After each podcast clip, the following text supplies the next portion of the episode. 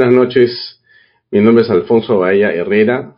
Bienvenidos a una nueva edición de Bahía Talks. El día sábado 10, como una letanía, se volvió a producir una marcha, que en realidad son un conjunto de marchas en diferentes ciudades del país y, por cierto, en la capital de la República, en Lima, con scooters, con bicicletas, a pie, en vehículos, de diferentes partes de la ciudad se congregaron no miles, sino decenas, pero decenas de miles de personas para manifestar su decisión de conocer con transparencia el resultado de la votación en la segunda vuelta. Algunas imágenes nos van a permitir simplemente que se conozca brevemente algún contexto de lo que hemos visto en las últimas horas.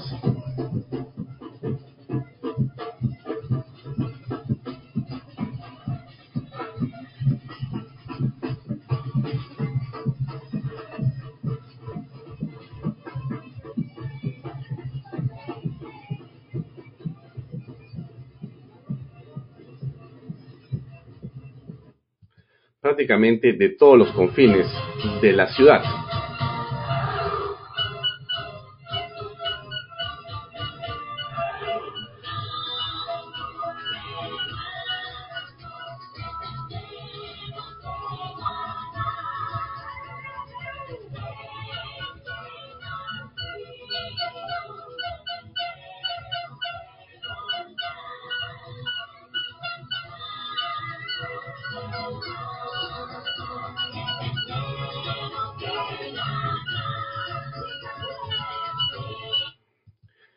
Nos parece importante, en honor a la verdad, señalar que no es una marcha del Fujimorismo ni de los Fujimoristas, ni que lidera de manera exclusiva la señora Keiko Fujimori.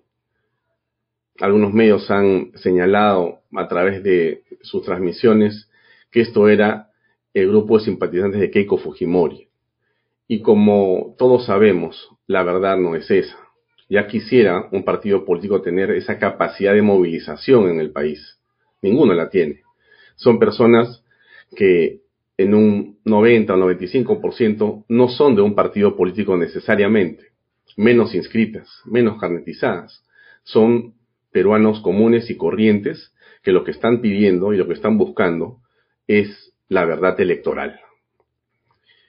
Y eso nos parece importante resaltarlo porque si no se comienza a eh, desdibujar lo que es la legitimidad de la marcha, la legitimidad de la solicitud, del pedido, de la exigencia que tiene los ciudadanos en democracia de pedir a las autoridades que se sepa la verdad sobre quién fue el que ganó la elección en segunda vuelta. Hay muchas cosas que comentar el día de hoy, por cierto. Em, déjenme compartir con ustedes esto que ha publicado en su página o en su red eh, Twitter el Ministerio Público. Es un tweet y un mensaje de hace una hora y media aproximadamente.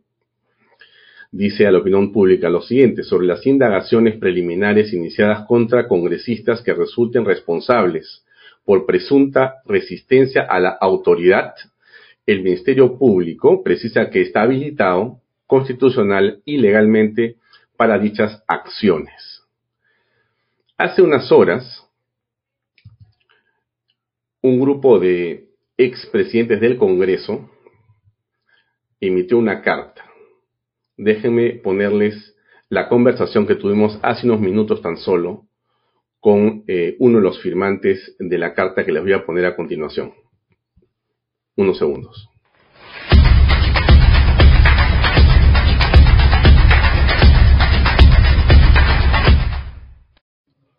Un grupo de expresidentes del Congreso han firmado hoy una declaración de enorme importancia que paso a leer. Ahí la tienen ustedes en pantalla. Dice lo siguiente.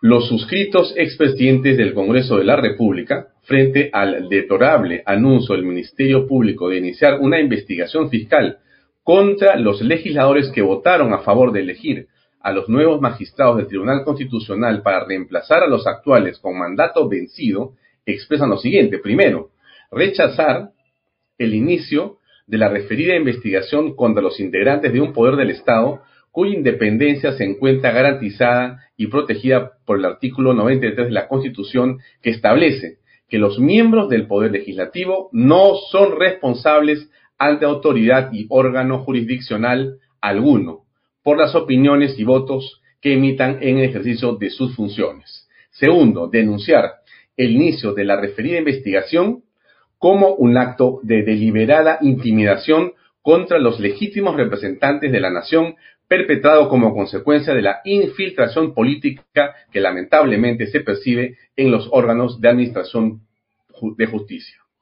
Tres, en defensa de principios constitucionales, respaldamos el pronunciamiento de la Comisión de Constitución debiendo evaluarse plantear un juicio político contra el titular de la Fiscalía de la Nación. Lima, 12 de julio, firman Mercedes Cabanillas, Javier Velázquez Quesquén, Luis Antonio Iberico, Luis Fernando Galarreta, Luis González Posada, César Sumaeta y Luis Luz Salgado. Estamos ya conectados con el doctor Luis González Posada para que comente esto en los siguientes segundos.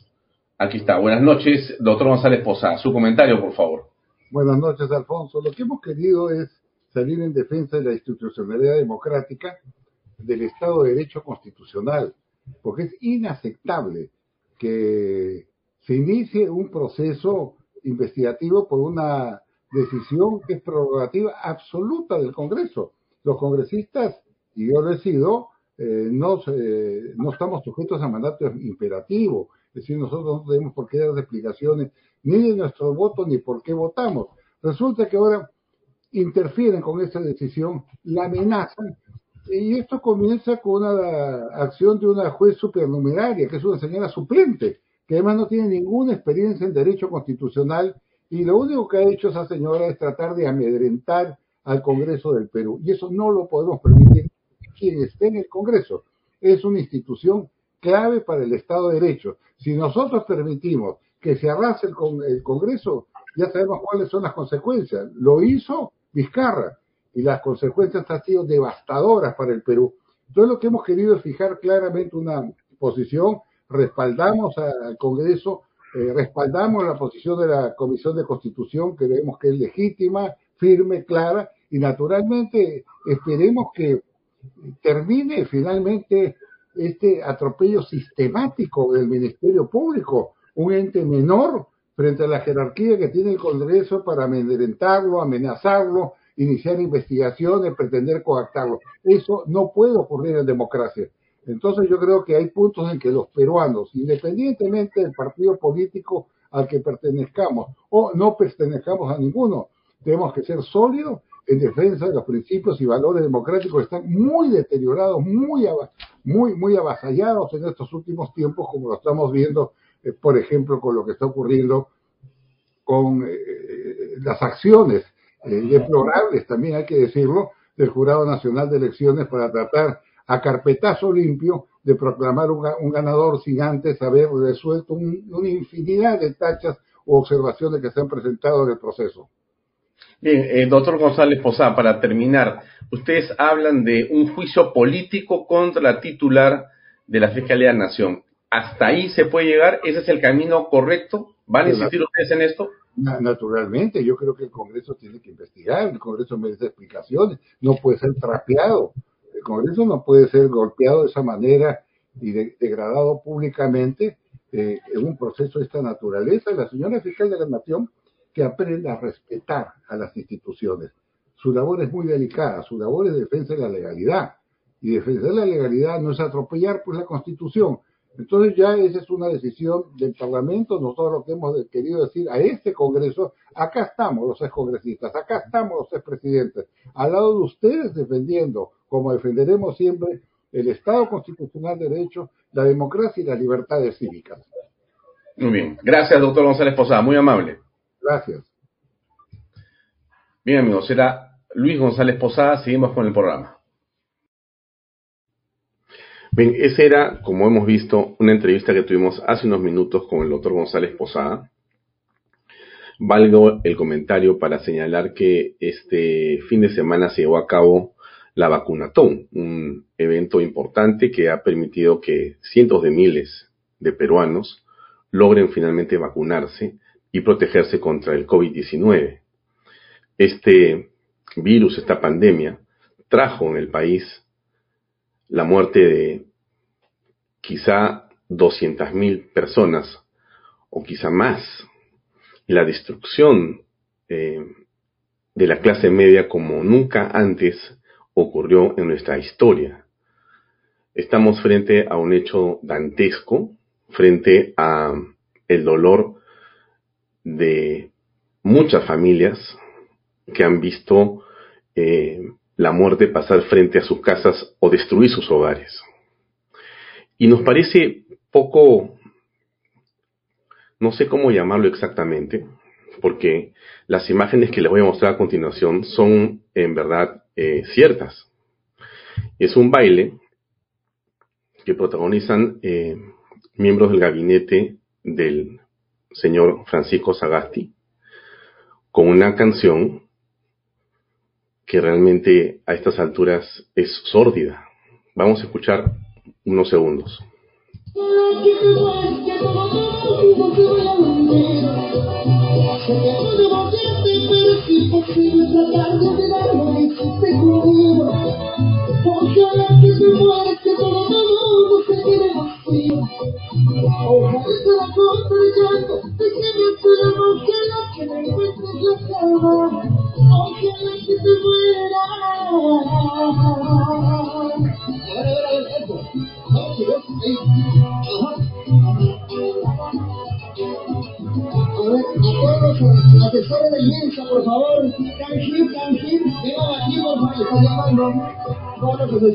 Bueno, eh, no sé qué le produce a usted.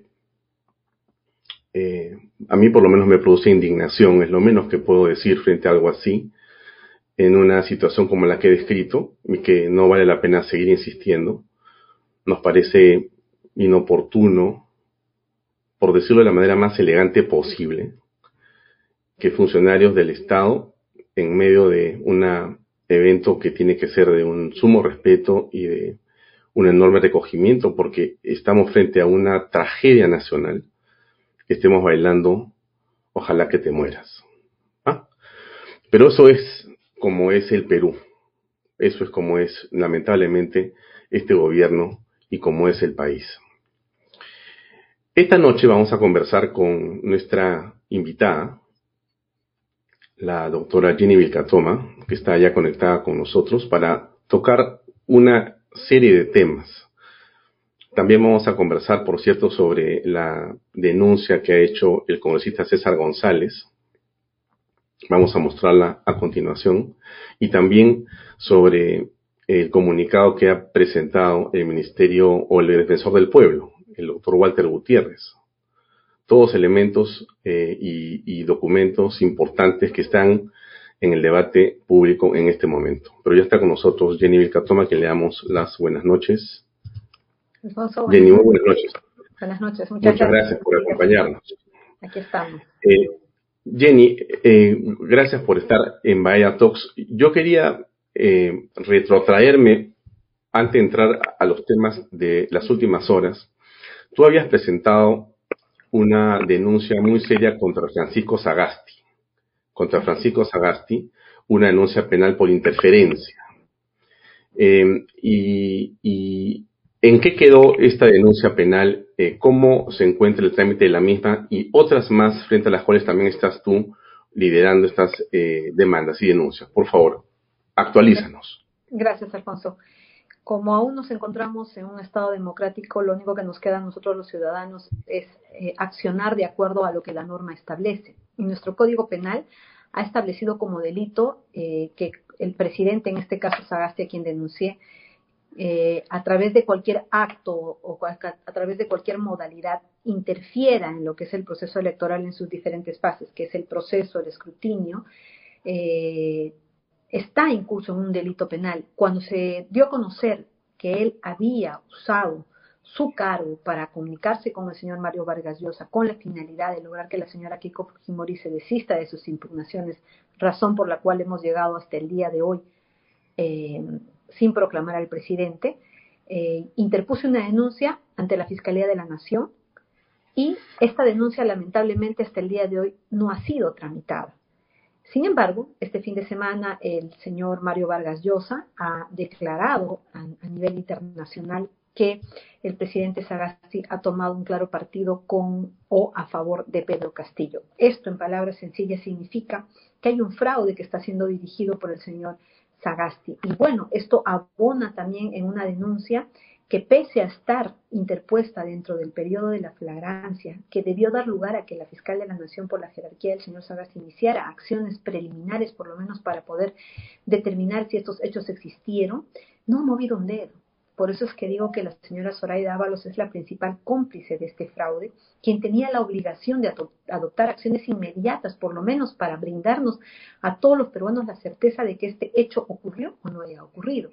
Más bien, por el contrario, cada uno de los protagonistas confirmaron las comunicaciones, confirmaron eh, el tema de conversación, quisieron ponerle baños, eh, paños de agua fría o tibia para que no seguramente camine esta denuncia, pero hoy creo que una vez más nos ha dado el, tiempo, la razón para determinar que frente a la omisión de las eh, acciones propias de la Fiscalía de la Nación, hoy nos encontramos sumidos en un fraude electoral que va a ser consumado en las próximas horas porque se ha tomado conocimiento que a nivel de las Fuerzas Armadas, de la Policía Nacional, ya se están preparando para este acto formal de quien es un presidente de facto, de quien es un reyesuelo que hereda del señor Sagasti este gobierno dictatorial que ya viene eh, atentando contra las libertades, por ejemplo, la libertad de prensa, como por ejemplo la libertad de conocer la verdad de lo que ha ocurrido en este fraude electoral.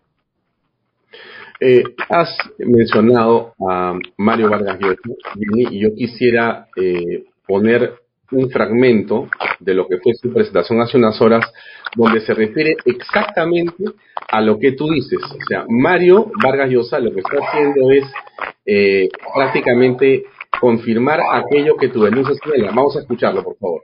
Mi gobierno ha tomado partido en estas eh, elecciones por eh, el candidato aparentemente humilde, eh, de los sectores más desfavorecidos del, país. Sin embargo, es clarísimo que esta versión no es una versión exacta. Si eh, el candidato que representa el gobierno peruano toma realmente el poder, la democracia y la libertad habrán desaparecido del Perú como ha ocurrido en Venezuela, como ha ocurrido en Cuba, como ha ocurrido eh, en Nicaragua. Eh, eso es lo que está realmente en, debate en el, en el Perú. La democracia, la libertad de un costado y de otro lado el autoritarismo, el totalitarismo representado ejemplarmente por Venezuela. El señor Cerrón, que vivió 10 años en, Cuba y ahí se recibió de, médico, lo ha dicho de una manera literal. Nosotros somos marxistas, leninistas, mariateguistas, y si tomamos el poder no lo vamos a devolver. Clarísimamente el pueblo peruano está movilizado de una manera que nos ha sorprendido a, muchos, peruanos. Está en la calle, está manifestando una y otra vez en favor de Keiko Fujimori, vaya usted a saber cuándo volverían a haber elecciones realmente libres eh, si con el modelo venezolano Pedro Castillo tomara realmente el poder. No lo vamos a permitir, el pueblo peruano está movilizado y yo creo que eh, el pueblo peruano ha mostrado justamente en, estos, en estas semanas, en estos días, em, una vocación democrática que debe ser entendida y respetada por el resto del mundo. Ese era Mario Vargas Llosa desde España hace unas horas. Él ha estado eh, en un evento de su ONG, su fundación, y ha estado acompañado de otros líderes eh, también eh, vinculados a los temas de la libertad y ha dicho esto que de muchas maneras, como ustedes ven claramente, está vinculado a la acusación que hace Jenny Vilcatoma. Pero hay otros temas que tienen que ver con lo que ha ocurrido en el país también en las últimas horas. Y vale la pena comentarlos. Y es lo siguiente. Esta es una denuncia constitucional contra Elvira Barrios Alvarado, jueza suprema y presidenta del Poder Judicial, quien, según el congresista César González, ha violado los artículos 201, competencia del legislativo en elección de magistrados, 39, deberes de todo funcionario público, 99, los congresistas no están sujetos a mandato imperativo ni a interpelación, 95, el mandato legislativo es irrenunciable de la Constitución Política del Perú y por promover que un órgano del Estado como el Tribunal Constitucional se sostenga bajo una cautelar de un juzgado transitorio de primera instancia.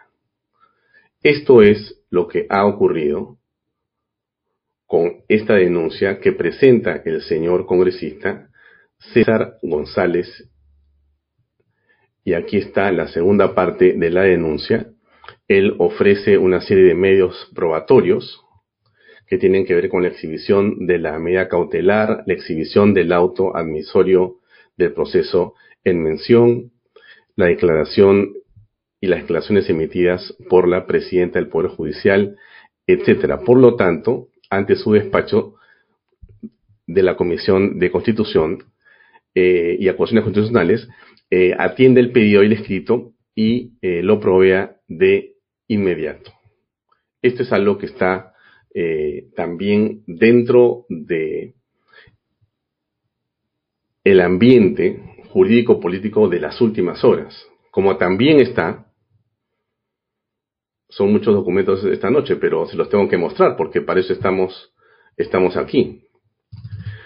Eh, el Jurado Nacional de Elecciones debe resolver impugnaciones en el plazo más breve con la máxima motivación y transparencia. Dice quién? El defensor del pueblo, Walter Gutiérrez.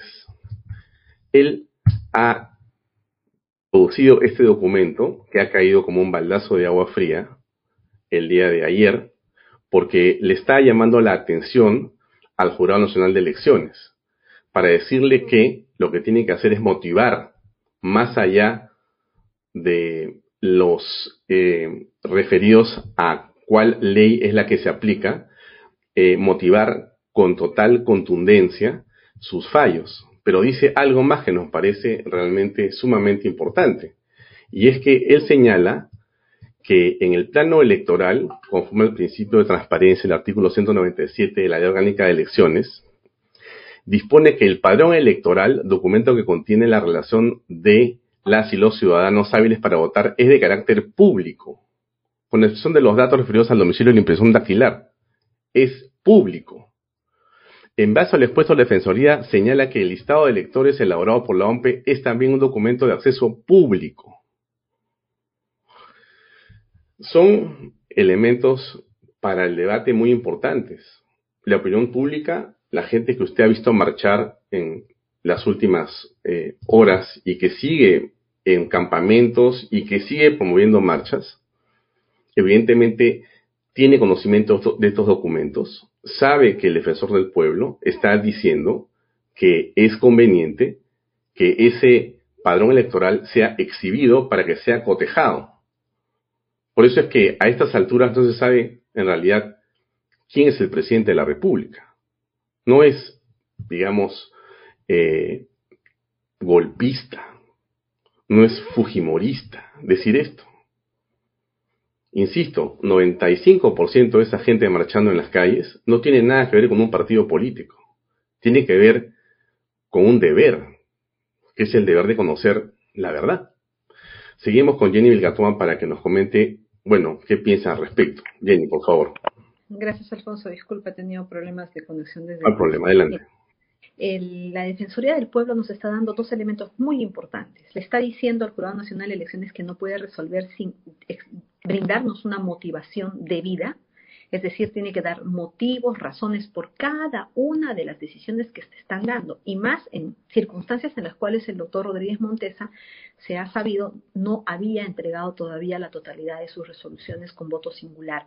Y por otro lado, se está sumando a estas voces en nombre de la población que no está de acuerdo con lo que está sucediendo en este momento en el Jurado Nacional de Elecciones y está corroborando este dato en base a un marco legal de que el padrón electoral es un documento de carácter público.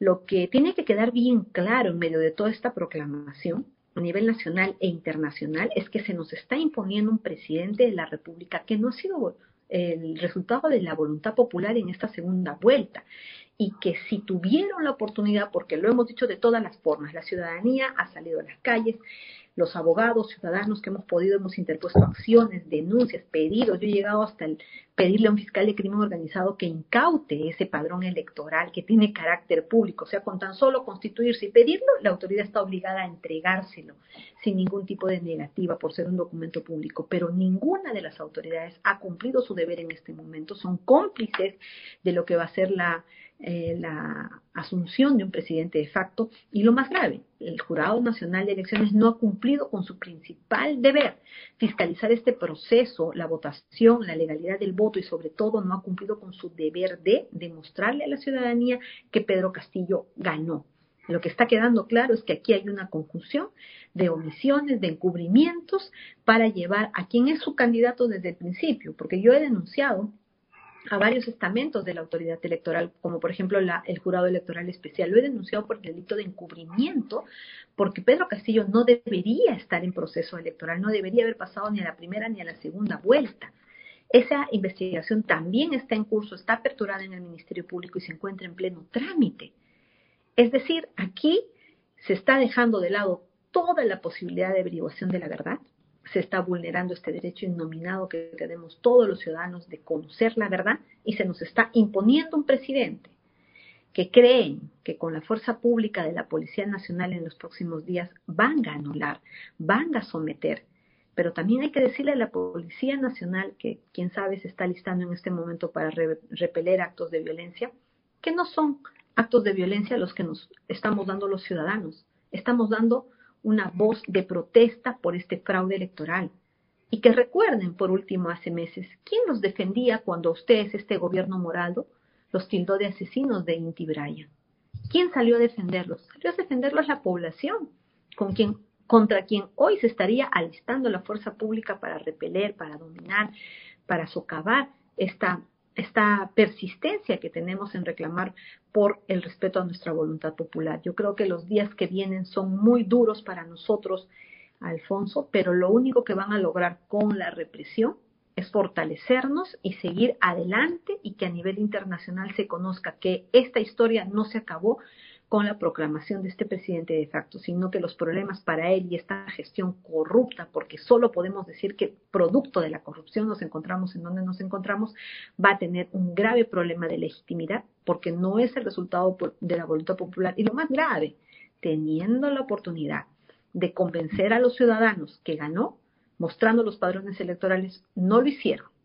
Entonces, ahora vienen la, digamos, la etapa de asumir una serie de consecuencias donde hay algo diferente, algo que no existía antes, y lo sé porque yo vengo denunciando hace mucho tiempo todos estos actos, pero no escuchaba en la ciudadanía un eco. Ahora ya no, ahora se tiene la ciudadanía debidamente informada en las calles reclamando la verdad, y ese va a ser el principal problema de Pedro Castillo, porque lo, va, lo que te va a tener que hacer es enfrentarnos a todos los peruanos a través de la fuerza pública de la policía, pero no va a tener, como ha ocurrido en el pasado, ¿no? una represión que va a acabar con esa voz, sino que día a día va a enardecer, por el contrario, la indignación popular. Hace dos horas en el portal de El Comercio ha aparecido esta nota que quiero leer brevemente para que podamos comentarla, Jenny. Jurado Nacional de Elecciones resolvió todas las apelaciones de Fuerza Popular tras votos en minoría de Rodríguez Montesa. Fuentes del Tribunal Electoral indicaron a El Comercio que el fiscal supremo presentó hoy las 40 resoluciones con su voto en minoría que tenía pendiente. Experto estima que proclamación de Castillo podría ser entre el 21 y 22 de julio. ¿Qué piensas al respecto? Bueno, si esto es así, lamentablemente el doctor Rodríguez Montesa ha abdicado a su deber de, observar la, la legalidad como defensor de la legalidad. Él tenía la oportunidad el día de hoy finalmente de no firmar esas actas. No había proclamación. Eso tiene que quedar claro. No hay pretexto. Nos podrán decir, me obligaron, era mi función, mi cargo. Pueden darnos todas las razones, pero lo que propiamente habría sucedido si es que esta noticia es real y no es más bien un, una presión para el doctor Rodríguez Montesa. Si esto fuera real, el doctor Rodríguez Montesa lo que ha hecho es darle la espalda a la verdad, darle la espalda a la legalidad y con ello a la ciudadanía que hoy reclamamos por un fraude electoral. Eh, él habrá decidido seguramente por su carrera, por sus intereses personales, está en todo su derecho, pero un cargo tan importante como un fiscal supremo, ser ostentado en un sistema antidemocrático donde no se respetan las libertades, donde prima la mentira, donde prima el fraude, yo creo que no es nada honroso, ¿no? Ojalá que esta noticia no sea verdad y más bien el doctor Rodríguez Montesa nos dé a todos los ciudadanos una última esperanza de impedir esta, esta proclamación, porque él sí tiene la posibilidad en sus manos de no firmar estas actas y pedir una auditoría internacional, ya serían dos miembros de la del representante del Ministerio Público que se oponen o que dan a conocer las graves irregularidades. Y eso suma a este momento en el cual la ciudadanía está totalmente consternada frente a lo que va a suceder. Aparentemente se trataría de organizar un evento público, se trataría de tener a la prensa lista para poder tapar con sus psicosociales lo que va a pasar en los próximos días. Se podría creer que con la fuerza de la policía nos van a poder callar, nos van a poder eh, reprimir, pero lo que no están contando es que el ciudadano está viendo este, este momento como un golpe directo a su confianza, a su voluntad y esto va a traer repercusiones en los próximos días.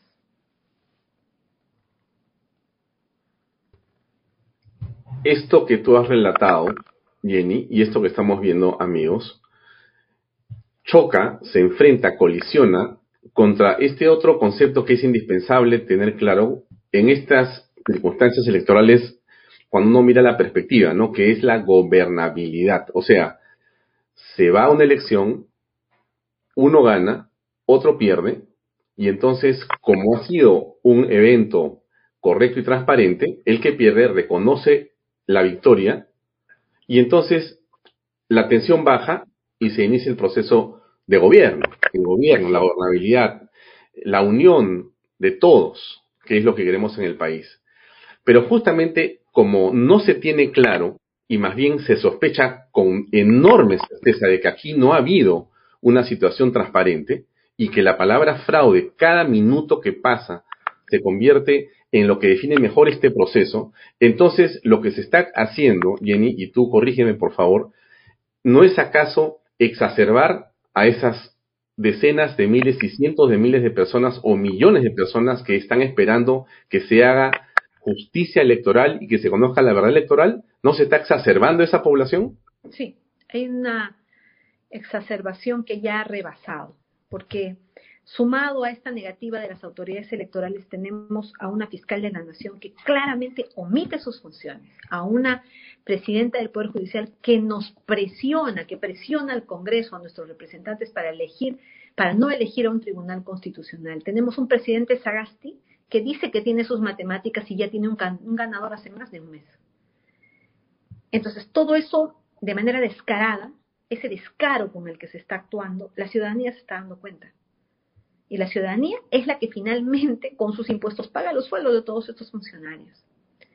Yo pienso que es un momento neurálgico en el cual tienes a una ciudadanía informada, a una ciudadanía indignada que en los próximos días está entrando, tal vez tratando de adaptarse al shock que va a ser que te impongan en estas circunstancias un presidente. Porque si hubiéramos tenido las dudas, pero una fiscalía de la nación con diferentes fiscalías que hubieran actuado de inmediato, hubieran dado las pruebas, hubieran esclarecido este panorama que tanto necesitamos, la gente estaría tranquila si el Poder Judicial no hubiera metido la mano, empezando por la sentencia del señor Vladimir Cerrón, terminando por esta, esta, este amparo que quiere vulnerar las atribuciones del Congreso, la gente estaría calmada, tranquila, lista para aceptar una derrota y todos sumarnos en conjunto a apoyar al vencedor, porque lo que está en juego es el país. Todos estaríamos listos, pero ¿qué tenemos?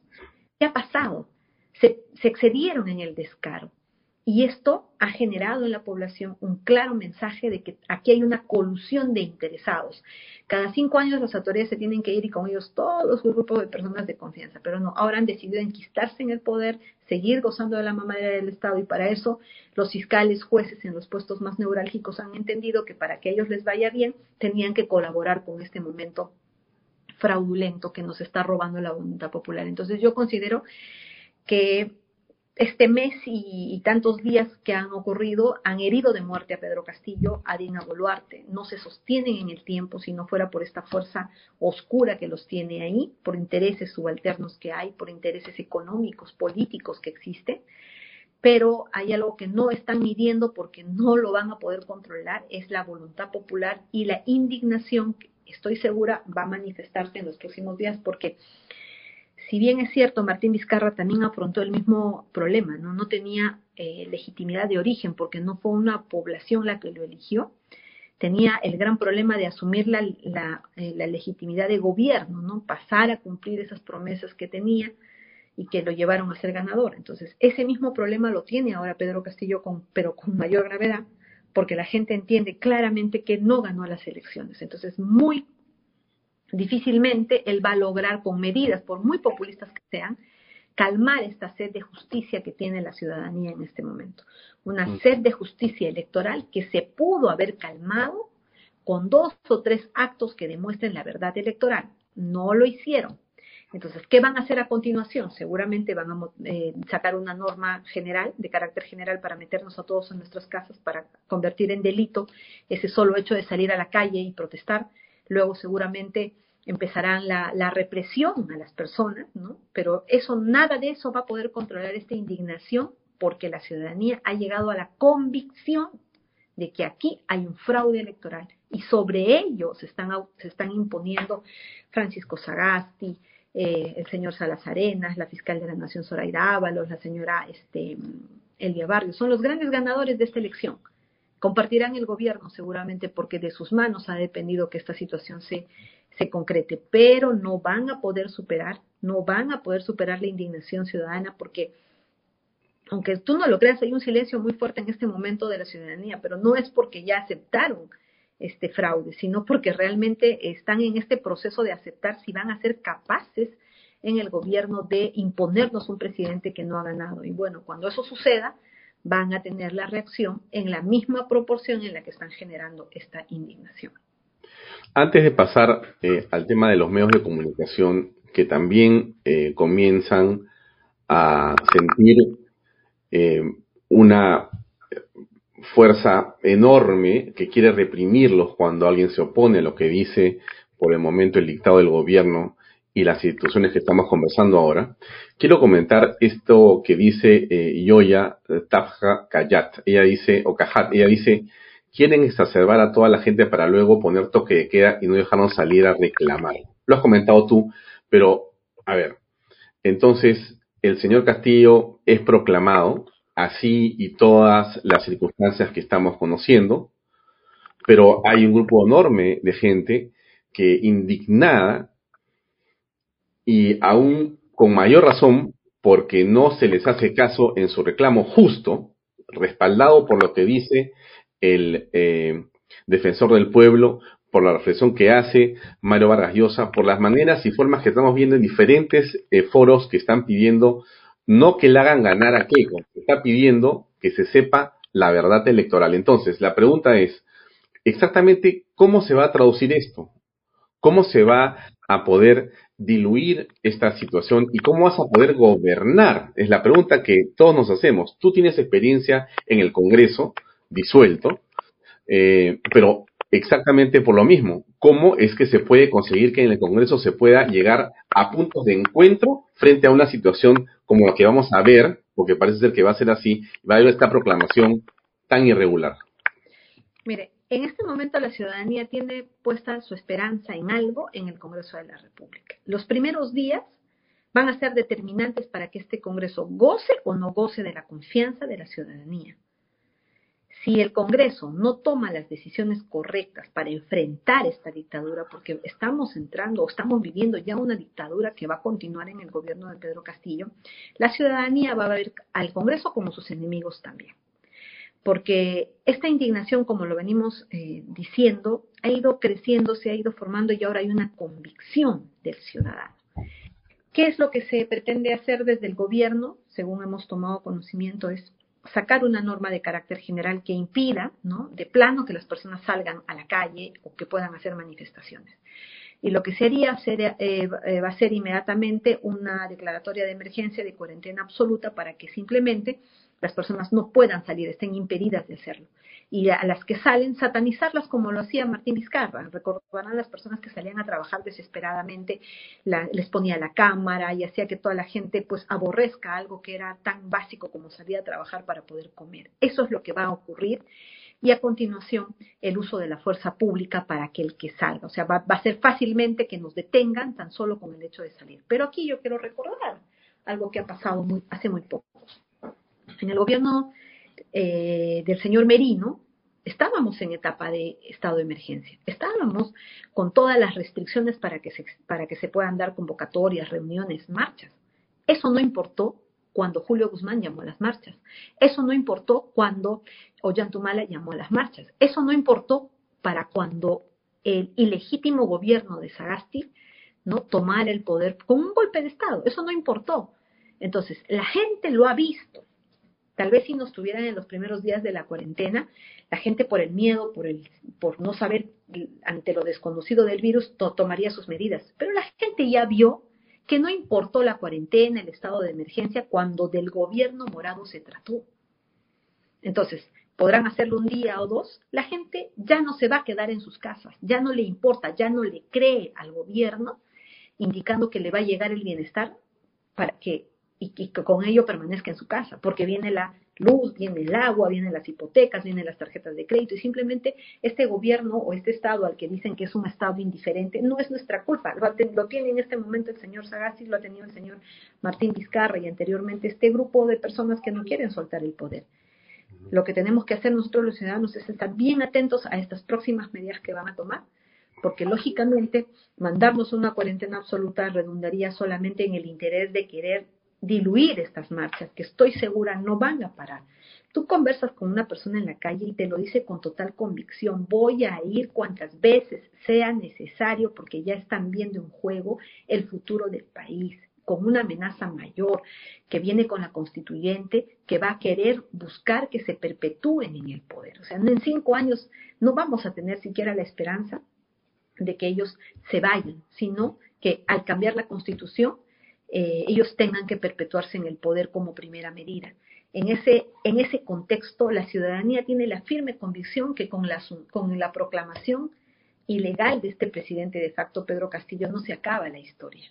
Podrán hacer una serie de estrategias, podrán hacer campañas psicosociales, podrán satanizar de ahí en adelante a todas las personas que protestan, pero eso no va a acabar ahí esto va a seguir porque la amenaza recién, o sea, se está materializando, pero a diferencia de otras dictaduras, aquí la calle salió antes que él asuma el poder. Lo reconoce como ilegítimo antes de esta proclamación. Entonces yo creo que esa voz de la población no la van a callar, ni por la fuerza, ni con una cuarentena. Las personas va a llegar un momento en que no les va a importar que estén detenidas, no les va a importar que tengan procesos, porque a la larga tienen una fiscal de la nación que cuando se trata de perseguir a los delincuentes, a los corruptos, a los que han cometido el fraude, no hace nada.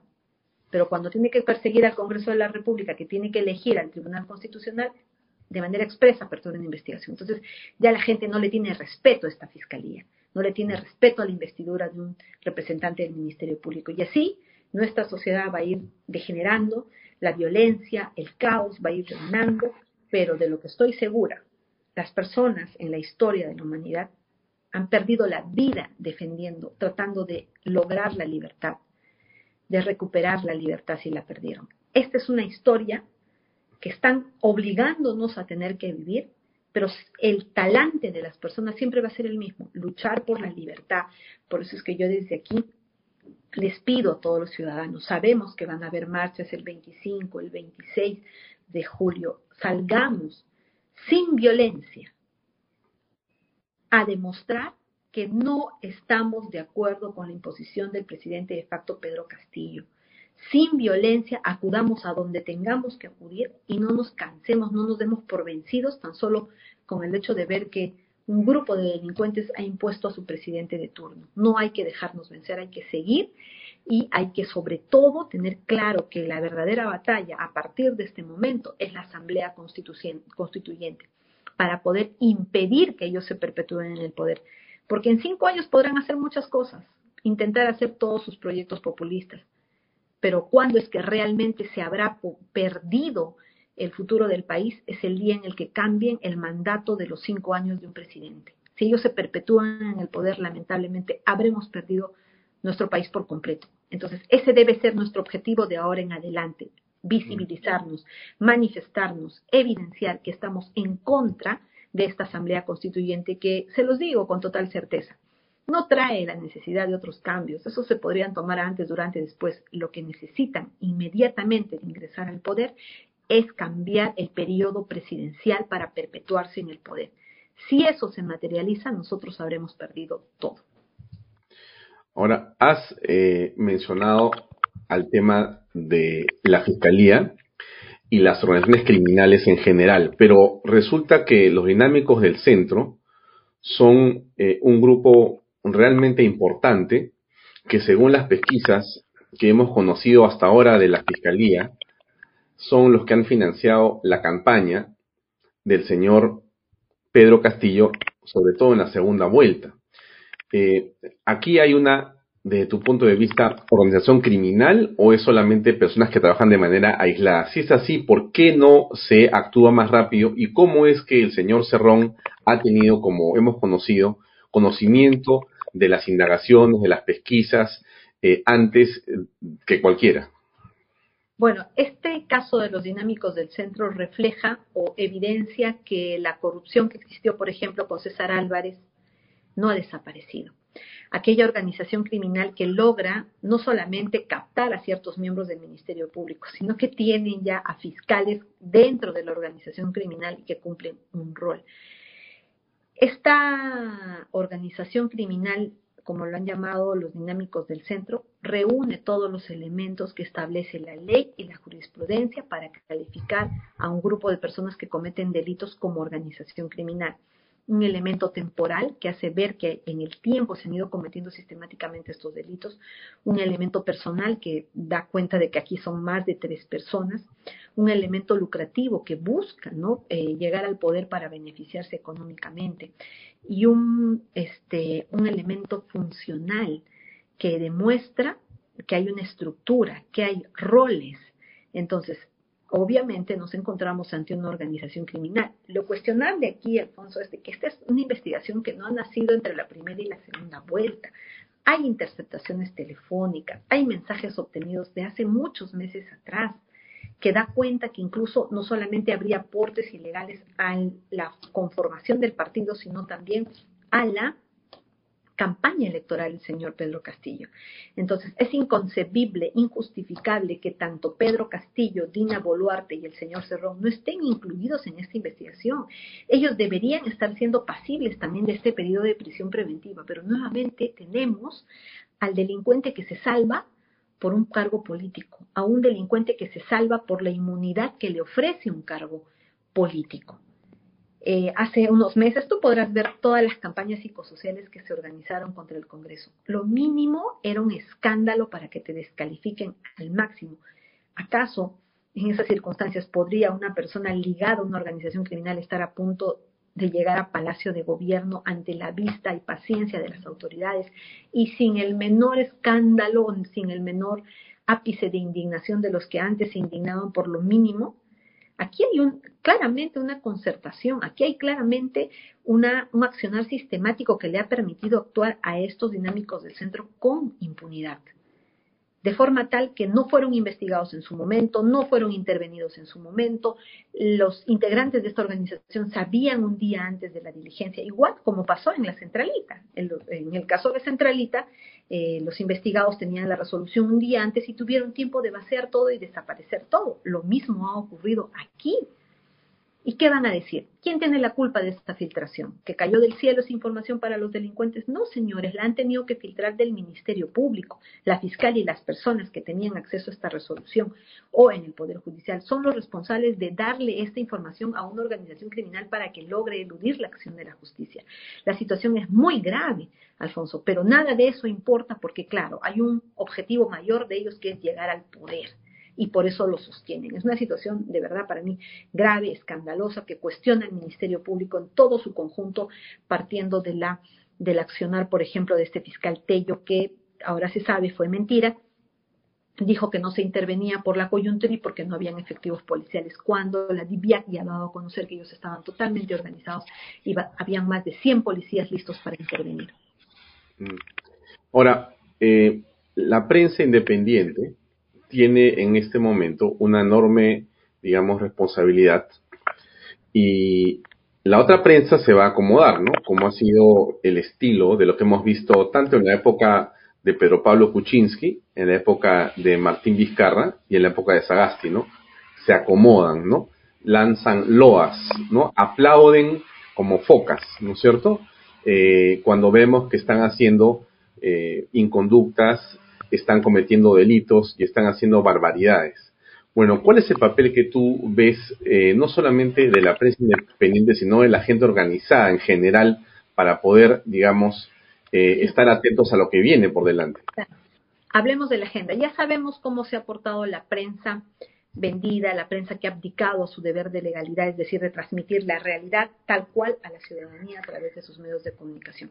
Lo que viene es una campaña psicosocial sistemática que en base a cortinas de humo va a generar distractivos, va a tratar de atenuar, desaparecer, callar, esconder estas protestas que van a existir en la calle seguramente nos tendrán pues con historias escandalosas, estremecedoras a diario en los medios de comunicación que no permitan que se visibilice lo que va a estar sucediendo en el Congreso, las protestas de la ciudadanía, cómo es que no van a aceptar la asunción de un presidente de facto.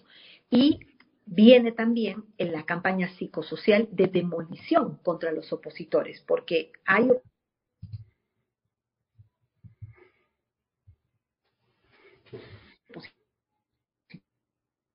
Entonces, hay prensa independiente claramente perseguida, está gravemente amenazado ya con un documento dentro del Ministerio de Transportes firmado por Pedro Castillo y por el señor Palacín, que ya lo que busca es que se le quite la autorización de transmisión. Estamos seguros que no van a haber funcionarios en este momento valientes y correctos que rechacen esa petición. A continuación están todos sus periodistas, empezando por Philip Butters, Beto Ortiz, Milagros, Leiva, que van a ser perseguidos pero para ello también van a usar la campaña de demolición, las campañas psicosociales de miente, miente, miente, miente, que algo queda, para poder neutralizar, callar totalmente a toda voz opositora. Recuerda tú que ahora tienen un grave problema, a diferencia de tal vez en otras ocasiones en otros lugares. La protesta viene después de tres, cuatro, cinco años con la indignación popular, pero aquí lo que está ocurriendo es que claramente hemos entendido que aquí hay un fraude antes de que asuma Pedro Castillo. Entonces, lo que hay que estar claros todos es que lo que va a venir es una campaña psicosocial, que sin los medios, la verdad, que no lograrían superar esta difícil situación de iniciar una gestión presidencial. Pero como tienen a los medios de por medio, ellos van a hacer este trabajo sistemático y lo vamos a poder ver. Demolición por un lado de los opositores y campaña psicosocial para poder callar, para poder disfrazar, para no investigar todos los actos que seguramente se van a ir a conociendo uno tras otro más grave, que hasta el día de hoy tampoco ha dado lugar a que lo investigue la prensa de este grupo de, de medios de comunicación que lamentablemente han abdicado a su función de legalidad. Mm. Ahora bien, nos quedan seis minutos, eh, Jenny. Nosotros te agradecemos por tu tiempo y por tus expresiones en torno a los problemas que estamos viendo los peruanos.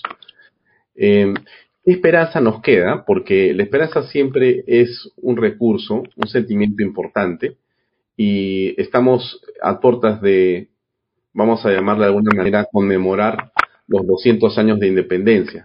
En circunstancias difíciles y complejas, pero ¿Qué mensaje se le puede dar también de optimismo a los jóvenes, a las mujeres que nos ven esta noche, a los hombres que son mayores y que en buena parte de la historia del Perú se han fajado desde sus empresas pagando sus impuestos, contribuyendo con ideas y con esfuerzo personal a que las cosas en el Perú caminen y, vayan hacia un buen destino.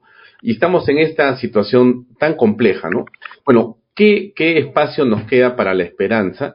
Y como era el título de este, esta entrevista, bueno, ¿qué se puede hacer para luchar contra la corrupción? ¿Qué esperanza tenemos? Siempre hay esperanza, te lo digo yo, que tengo largas luchas, largas batallas de un año, de dos, de tres, que cuando interponía mis denuncias, esas campañas psicosociales de demolición me ridiculizaban o desacreditaban mis denuncias, pero yo tenía la firme convicción de que iban a caer en un año, en dos, en tres, y todas las denuncias que he, dado, que he presentado han dado resultado. Esa fortaleza que he tenido que, no sé, construir en el tiempo, me da la certeza hoy para decirle a mis compatriotas que nada está perdido. Tenemos un grupo de delincuentes que ha usado todo el poder político, todo el sistema, el aparato, sueldos que pagamos nosotros con nuestros impuestos para robarnos la elección y trastocar nuestra voluntad popular. Entonces, eso es lo que hay que tener claramente y lo que hay que tener claramente también es que esto no lo podemos dejar aquí. Tenemos que seguir en las calles protestando, visibilizando que no estamos conformes con esta situación. Todas las acciones civiles, penales, constitucionales, obviamente en este momento no dan un paso adelante porque las autoridades están vendidas. Pero yo siempre tengo fe, lo hemos documentado en su momento, lo hemos presentado, no solo, no solo soy yo, muchísima gente a nivel nacional lo ha hecho. Habrá un fiscal correcto, habrá un juez correcto en algún momento que dé quiebre esta situación y todos esos eh, procesos de denuncias puedan dar trámite y logren la caída de Pedro Castillo.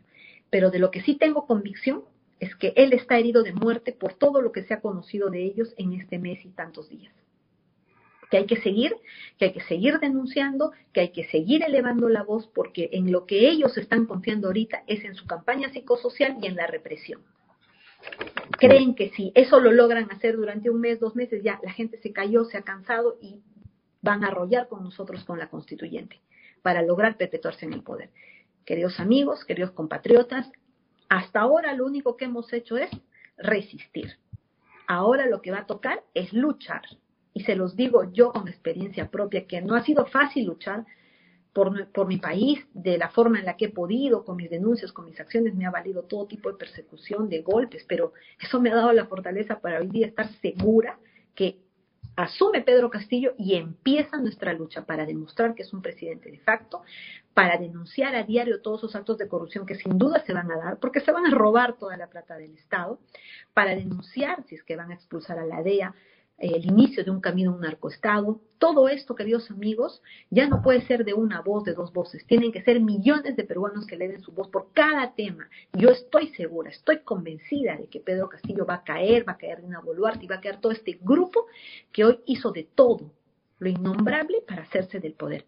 Pero yo considero que la gente en las calles es lo que va a lograr que se dé un punto de quiebre para que la situación se revierta. Y todos estar atentos en el tema de la Asamblea Constituyente. No nos pueden ganar en la Asamblea Constituyente, porque de lo contrario, cambian el periodo electoral y ahí sí todo está perdido. Pero en tanto eso no ocurra, tenemos muchas formas de luchar. Muy bien, Jenny, se acabó el tiempo. Gracias por tu, por tu, por tus expresiones y por tu simpatía. Gracias, por acompañarnos. Muy buenas noches. Muy amable. Hasta luego. Bien amigos, soy la Jenny Micatoma. Esto es el final del programa de hoy. Sí, faltan unos segundos. Gracias por acompañarnos, gracias por compartir este programa, por opinar, por acompañarnos cada noche. Hasta mañana.